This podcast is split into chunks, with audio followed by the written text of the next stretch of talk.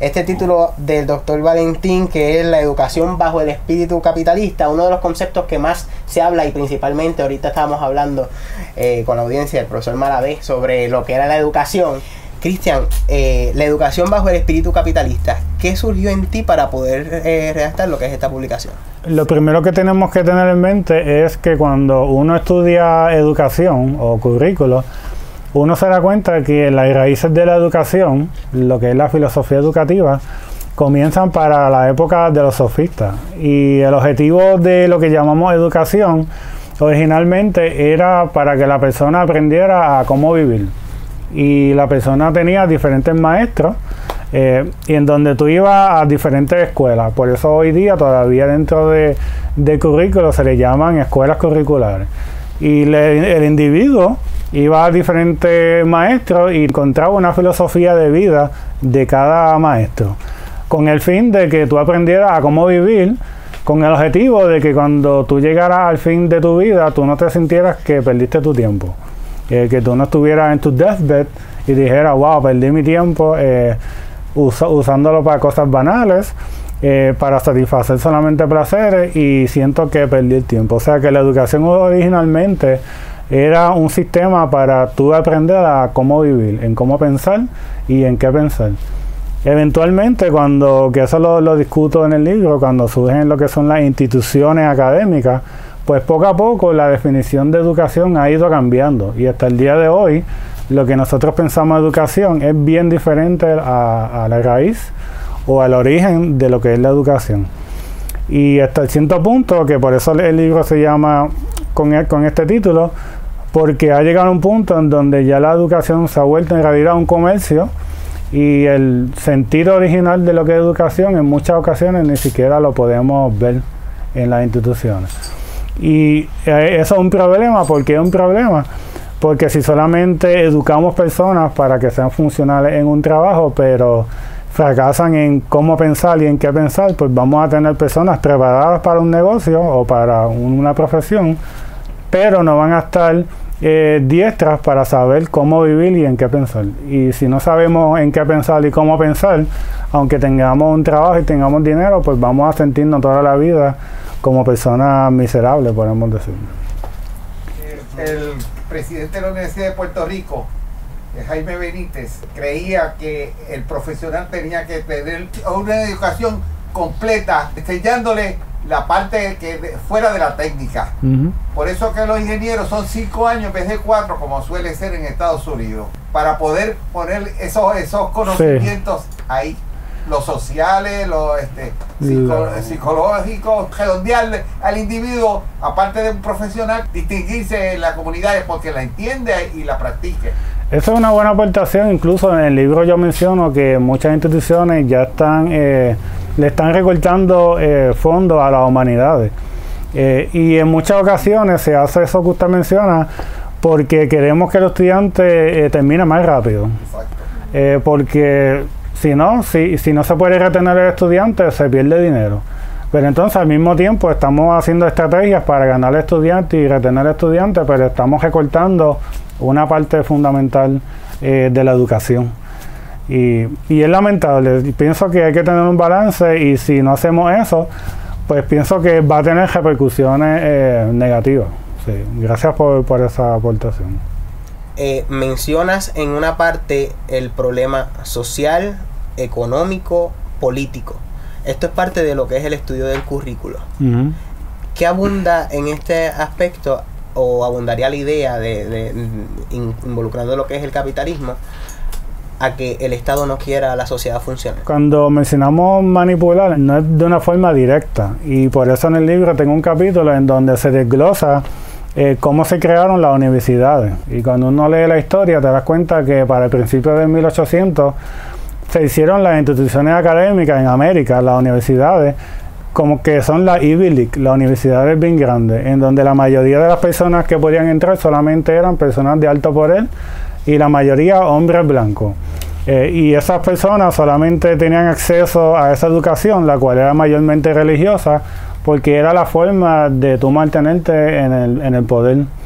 Y por ejemplo, en, el libro menciono lo que fue la primera graduación de Harvard, que todos eran hombres y todos eran hombres blancos. Y eventualmente se hicieron para la mitad de, del 1800, se hicieron las universidades para lo que se llamaba la clase media. ¿Y por qué se hizo? Porque salió eh, un proyecto de ley federal que se le otorgaron a los estados, todas esas tierras que ellos tenían, dijeron pues vamos a hacer universidades para la clase media, para que la economía pueda empezar a, correr y de ahí salió la, la Universidad de Cornell, MIT, y luego, al final de 1800, fue que se hicieron las universidades, que se llamaba así mismo, escuelas y universidades para las personas históricamente negras. Se hizo al final. Lo que menciona en el libro, el objetivo principal es que los credenciales académicos no son equitativos. No es lo mismo tú graduarte de Yale o de Harvard que graduarte de una universidad local. Eh, y aún así, eh, vemos que las universidades no son equitativas para todo el mundo. Pensamos que sí, pero no todo el mundo tiene acceso a esa universidad. Y el punto es que sí, el Estado desde el principio ha usado las instituciones académicas inclusive para mantener lo que son las estratas sociales. Comenzando y hablando de estratos sociales, las universidades, el comienzo, en parte estas universidades mencionan en el libro de que el Estado expropió ciertos terrenos para eh, que dichas universidades elitistas pudiesen dar comienzo y que las élites. Sigue siendo esto parte de que una pequeña parte de la sociedad, que pueda ser la sociedad pudiente, sean las partícipes de, esta, de, de estas universidades. Eso se habla en el primer capítulo, que lo que hablo es cómo la burguesía prácticamente y literalmente, puedo decir mejor, se apropió de, los terrenos y se hizo mediante una ley, o sea, legalmente, eh, en donde las personas vivían en los campos, ellos mismos cultivaban y producían lo que ellos mismos consumían. No había una distinción entre producción y consumismo. eventualmente la burguesía se apropió de estos terrenos y las personas automáticamente se tuvieron que volver empleados para poder sustentarse y vivir en esos terrenos que eran originalmente de ellos. Y por eso hasta el día de hoy, cuando uno renta, le, eh, decimos landlord, ¿verdad? Porque de ahí viene el término de que así fue como se hizo eh, ese proceso. El mismo, la misma burguesía se apropió de los terrenos y se hicieron dueños y eventualmente todas las personas se tuvieron que volver en empleados de la industria. Y al tú volverte un empleado de la industria, pues tenías que trabajar para poder pagar el terreno donde tú ibas a vivir. Y eventualmente nacen lo que son las instituciones académicas, que también se fundamenta en, en ese organismo. Porque si realmente todo el mundo tuviera un terreno donde no tuvieran que, que pagar ese terreno y pudieran vivir, pues uno puede ver que ese fundamento se desploma. Realmente no iba a necesitar universidades o credenciales para que las personas tuvieran e, ese papel y pudieran ser funcionales dentro de, la industria. algo bien peculiar que se menciona en, en el escrito es que están las universidades, comenzamos en este proceso eh, a, estudiar en ella, pero nos centramos en profesiones particulares, ya en la ciencia, agricultura, ingeniería. ¿Por qué dejaríamos a un lado lo que son las humanidades, lo que son las artes? Se puede inferir que es porque entienden de que hacen pensar o liberan de una parte a la sociedad? Se ha visto un cambio. Eh, hay, un hay un libro que yo lo cito en, el, en el tomo que se llama El último profesor, The Last Professor y la universidad corporativa. Y él menciona cómo eh, las universidades prestigiosas como son Yale University, eh, Harvard, él menciona que eventualmente esas universidades prestigiosas son las que se van a quedar enseñando humanidades. Sin embargo, las universidades que son o se catalogan para la clase media son las que van a continuar dando, eh, como ahora le llaman, cajeras cortas. Ahora vemos que en, las universidades se está viendo que se están este, incorporando programas de cajeras cortas o vocacionales, en donde el estudiante entre y en menos de tres años eh, se gradúe. Eh, porque lo que quieren es que solamente sean funcionales dentro de la industria. Sin embargo, las universidades prestigiosas continúan eh, con los programas de humanidades. Ellos lo han mantenido. ¿Y por qué se hace eso? Porque esas personas son las que van a seguir manteniendo el poder y van a tener el prestigio de estudiar esta, estas carreras que para las demás estratos sociales eh, prácticamente poco a poco se están eliminando. ¿Por qué? Porque se están eliminando para lo que llamamos cajeras cortas, eh, lo cual no está mal, pero al mismo tiempo se está eliminando una parte fundamental de lo que es una persona educada e informada, que son las humanidades.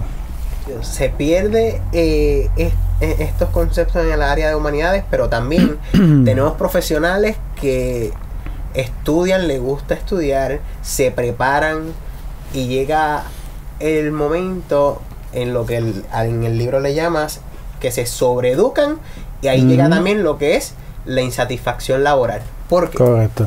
Sí, eh, hay un profesor que se llama Levy, que él, es especialista en lo que se llama overeducation. Overeducation es que se han hecho investigaciones y se ha encontrado que las personas que tienen más educación de lo que requiere un empleo, eh, mayormente se, sienten insatisfechos o insatisfechas en su trabajo.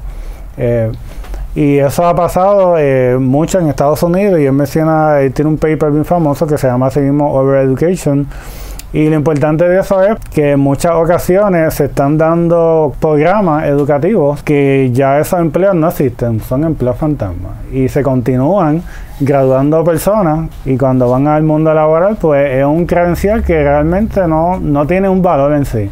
Y yo cuestiono que porque las universidades no hacen investigaciones, por ejemplo, cuánta gente se graduó, digamos, de música ¿Y cuántas personas que se graduaron de música están trabajando en música? Si digamos que solamente 5%, pues entonces ese currículo se debe enmendar, se debe cambiar o se debe eliminar. ¿Por qué? Porque inclusive las universidades tienen lo que se llama la, la, morosidad. La morosidad es que si los estudiantes más de un porcentaje no pagan sus préstamos, la universidad pierde la acreditación. O sea, si una universidad evidencia que los estudiantes se gradúan pero no pagan sus préstamos, pueden perder la acreditación. Eso se llama el nivel de morosidad. Eh, y eso es lo que yo expongo en el, libro, porque las universidades no investigan de cuántos programas realmente están proveyendo personas que pueden emplearse y vivir de eso. Y no solamente concentrarte en matricular estudiantes solamente por mantenerse. Y eso es uno de los aspectos que, yo establezco en, el libro. Pero de aquí daríamos paso a, lo que es el proceso de acreditación. Eh, mm, habla sobre los procesos de acreditación en las universidades desde sus inicios hasta que se tiene que cuando sale ahora el boom de la educación a distancia que son las universidades completamente en online. que en Estados Unidos existen varias universidades que están completamente en línea aunque en Puerto Rico hasta el momento existe una universidad eh, completamente en línea que tiene todas sus funciones en línea pero también tiene su parte física. Eh, ¿Qué tienes que mencionarnos sobre las acreditaciones? Que al principio mencionas, eh, tenemos una acreditación que viene a la universidad que, se, que mide los objetivos, el autoestudio, todo eso, pero ¿qué hace a esa acreditación prestigiosa? ¿Y qué hace, la, y qué hace que esa acreditadora eh, mantenga su prestigio también al momento de acreditar las universidades a distancia? Porque con, ¿Cómo asegura que esos objetivos, esos autoestudios son... Sí, es muy buena pregunta. Eso yo lo aprendí cuando estaba haciendo el doctorado en educación en la biblioteca. Eh, hay veces que regalan libros, ¿verdad? Nadie los quiere, los descartan y tú te los llevas. Y yo me llevé un journal, un cuaderno de investigación del 1983, si no me equivoco. Y era de la Universidad Interamericana. Y entonces es bien interesante porque el journal explica lo que son las acreditaciones, la historia de las acreditaciones. Y ellos mencionan que por qué en Puerto Rico se empiezan a traer las acreditaciones es porque para los finales de los 70, al principio de los 80, en Puerto Rico empiezan a surgir muchas instituciones académicas de carreras cortas. Y entonces dijeron, espérate, hay que hacer algo porque se están saliendo demasiado de muchas instituciones y hay que tener un control. Y ahí es que se, traen lo que son las acreditaciones. Ahora, las acreditaciones eh, al comienzo eran cuantitativas, es decir, que eran con números. Se, estudiaba qué tan eficiente era la universidad.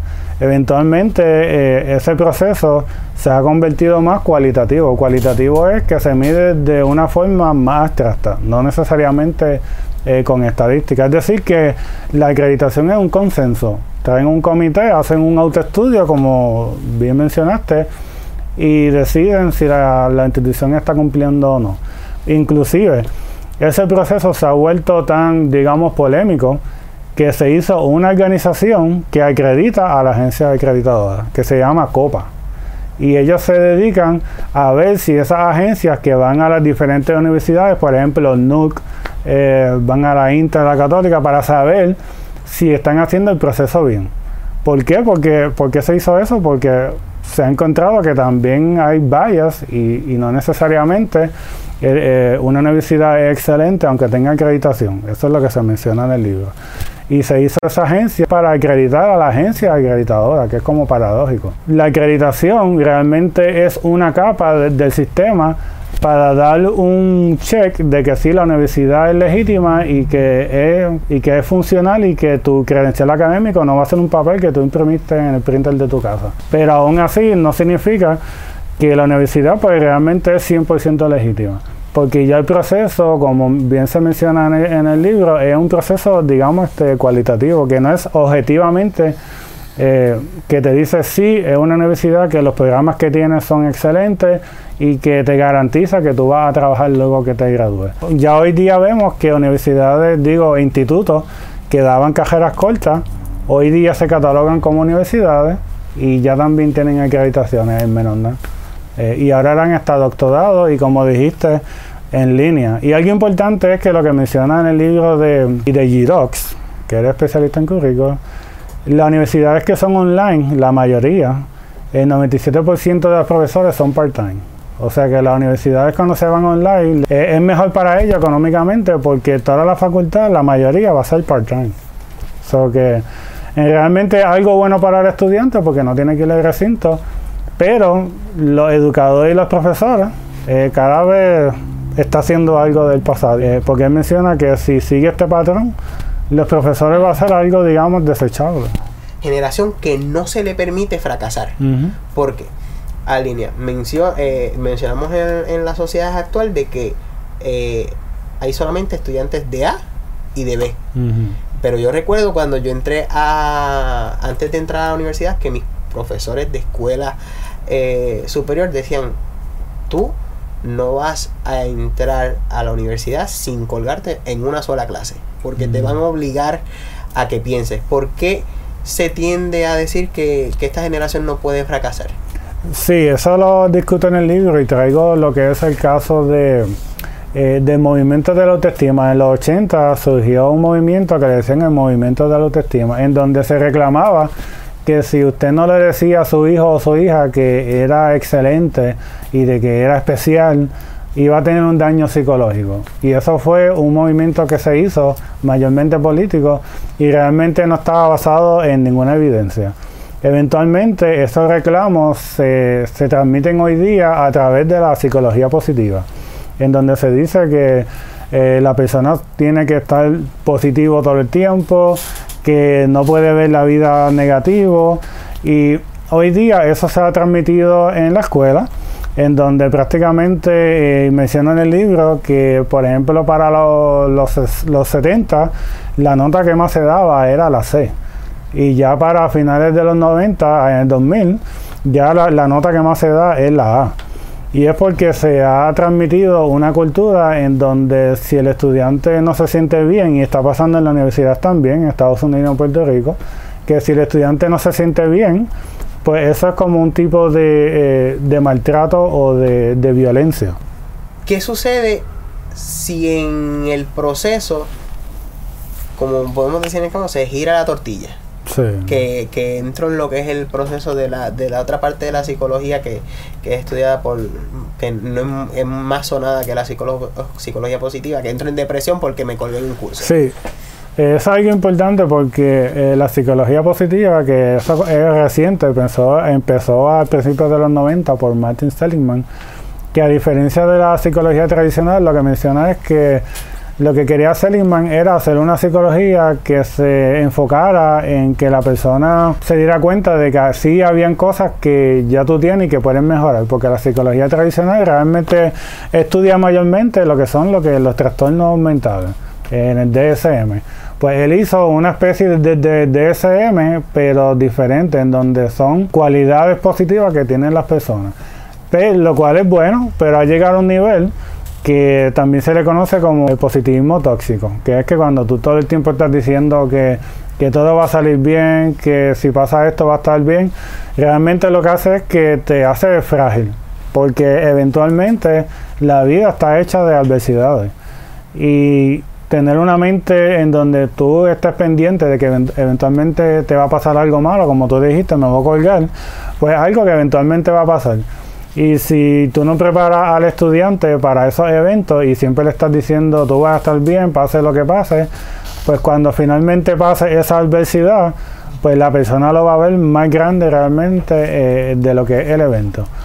Y por eso eh, en este libro que se llama Happy Gracia, que yo lo cito en el libro, él menciona el comercio que hay detrás de la psicología positiva en donde prácticamente ahora están lo que se llaman los coaches de vida, en donde van a la industria a decir cómo tú puedes ser feliz. Pero lo que menciona este autor en este libro, Happy Gracia, es que el propósito de, eso es que las personas eh, entiendan que si tú trabajas en una industria y te sientes y no, te sientes bien en ese lugar, el problema no es la industria, eres tú. O que tú mismo tienes que buscar cómo resolver y ser feliz y no critiques la industria, porque de esa forma entonces el mismo sistema puede seguir, eh, mantener los salarios bajos y si tú te sientes infeliz no es por la industria, es por, eh, es por tu culpa. So que el que tiene que buscar la felicidad eres tú. Y eso es totalmente irónico porque sabemos que para un mejor bienestar necesitamos salarios que sean dignos, como lo son los maestros que en cierta ocasión es vergonzoso que le suben los, salarios cuando finalmente los maestros salen a la calle a protestar. Pero si fuera por la psicología positiva, estaríamos todavía ganando un salario mínimo, eh, porque realmente la felicidad está en tu interior, lo cual eso es totalmente falso. Y, y hay muchos libros de la psicología positiva que lo mencionan en el libro, donde mencionan que la felicidad realmente está inclusive en el DNA de la persona y no de las circunstancias, lo cual es, es absurdo. ¿Cómo tú vas a poder ser feliz si no tienes un sueldo y poder traer comida a tu familia? Eh, eso realmente es totalmente absurdo. Pero aún así, se sigue vendiendo y la, la psicología positiva es una industria millonaria hoy día. Quiero poner mi, humilde perspectiva, ¿verdad? O sea, hay un desfase, hay una anomía las sociedades provocan su propia destrucción y las universidades han provocado la propia, precisamente porque han intentado ser lo que no se es.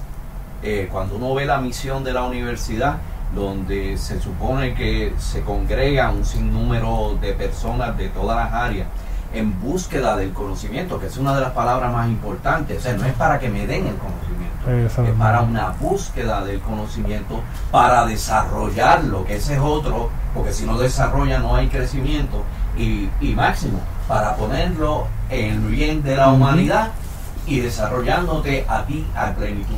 Esa es el, ¿verdad? la síntesis de lo que es una universidad. Sin embargo, cuando lo que vemos es que se ha convertido en una escuela vocacional, y la universidad no es una escuela vocacional, la universidad es mucho más ¿verdad? Es, la que tiene que servir del desarrollo de pensamiento, de servir de contrapeso. Por eso ahora mismo nosotros vemos toda una corrupción rampante. Y sin embargo no tenemos una universidad pensante que de alguna manera le sirva de contrapeso a todo ello. Entonces, obviamente, unido a los libros que conocemos, como lo que se ha convertido en una sociedad de espectáculo, eh, lo importante es el diploma y no lo que verdaderamente tú aprendiste para ponerlo en práctica en el bien de la, de, la humanidad. Y si queremos ver lo que ha pasado con la educación, lo que hay es que ver qué ha pasado con la medicina aquí en Puerto Rico. Y es lo mismo. Ya no es la salud lo que importa, es un negocio completo. Y eso pasó también con la, con, con la, con la universidad.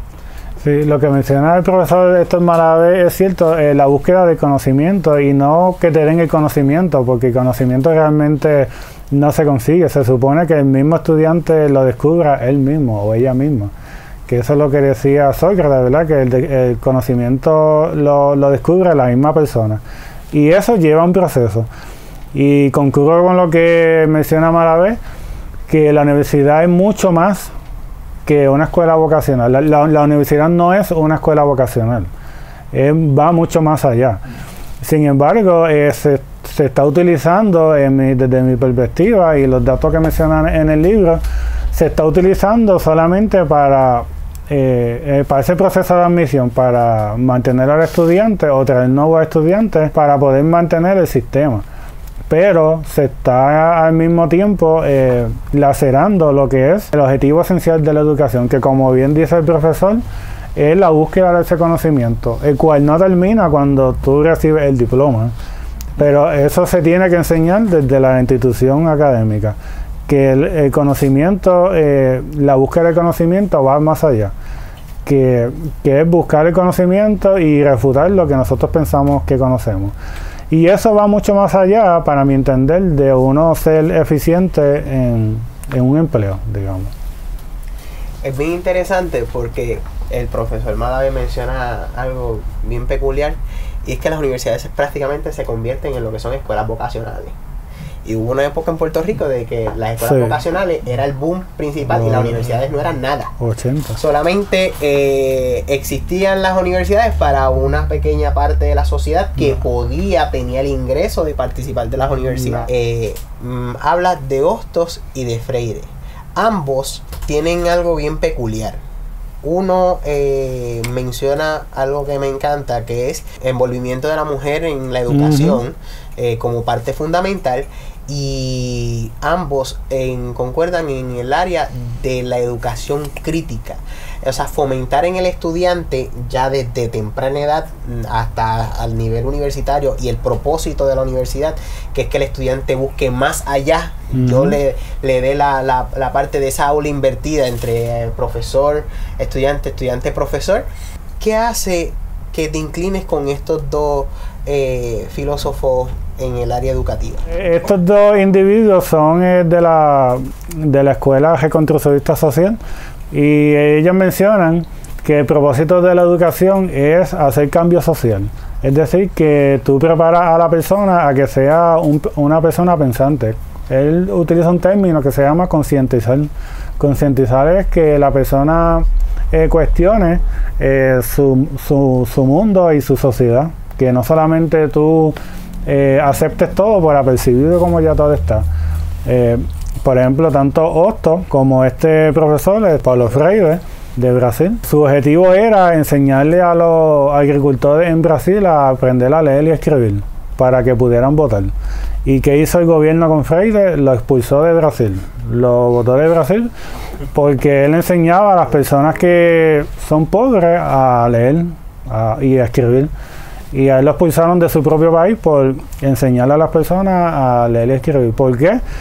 Porque cuando tú le das el poder a una persona de pensar por sí misma, en cierta manera es una amenaza al gobierno, ¿verdad? Porque el gobierno nos quiere que, que tú seas una persona pensante. Queremos personas que sean sumisas para que voten por el candidato o candidata más bonita y, y, y, eh, y las promesas. Y lo logran, que es lo peor. Y lo logran, que es lo peor. Sí. Y yo digo que esto es parte del desconocimiento. O sea, la, la sociedad no está culturalizada que pues lo que me diga la persona bonita eh, ya sea hombre o mujer, pues es lo que vamos a seguir, porque eso es lo más precioso que hay y como yo necesito ver ese hombre en la televisión, esa muchacha en la televisión, porque eso es, la gloria humana. Pero algo fundamental que nos da eh, el libro, aparte, o sea, a, mí como educador y, a, cualquier estudiante que pueda eh, leerlo, es que Freire dice lo de la educación crítica, ¿verdad? El pensamiento crítico, que el estudiante debe criticar, que el estudiante debe refutar lo que se dice. Y es algo peculiar porque asociándolo a mis últimos años de estudio en la Interamericana, tuve un encontronazo con una profesora porque a los que somos especialistas en historia o nos gusta el área de, de lo social, casi siempre nos inclinamos por los pensamientos filosóficos de Boston Freire. Y ella criticó de que por qué se, en, los que estudiaban historia y sociales se inclinaban en esos pensamientos cuando habían otros eh, eh, filósofos que había que, que estudiar. Lo que alude a una cosa. Cuando algo no se logra, es por donde tú te inclinas para que eso pueda lograrse. O sea que cuando el pensamiento crítico no se logra ni en la misma institución universitaria, eh, da relevancia a que tú quieres lograr que la, en una sala de clase no es una conferencia. Por ejemplo, hoy estamos aquí, hoy estamos en un conversatorio de este libro, pero no solamente se ha dado una conversación entre el escritor y este servidor, sino que entre el público ha surgido lo que son preguntas, este, se ha abundado en, el área y ese es el propósito de la educación. El propósito de lo que es la, pedagogía crítica o del oprimido, como, como menciona Freire, otros países han logrado evolucionar educativamente, pues este es el tiempo de nosotros de poder educar. Yo digo, por mi parte, Cristian, no tengo más ninguna pregunta del libro. Para mí me ha, sido el libro fenomenal. Eh, es correcto de que todo estudiante universitario eh, tiene que leer este libro. Si tuviese a mis estudiantes en verano, se lo hubiese dado para, mm. para, para que miraran más allá de lo que hay. Siempre. Pues claro que sí. Pues vamos entonces ahora a abrir las preguntas. ¿Cuáles son sus preguntas?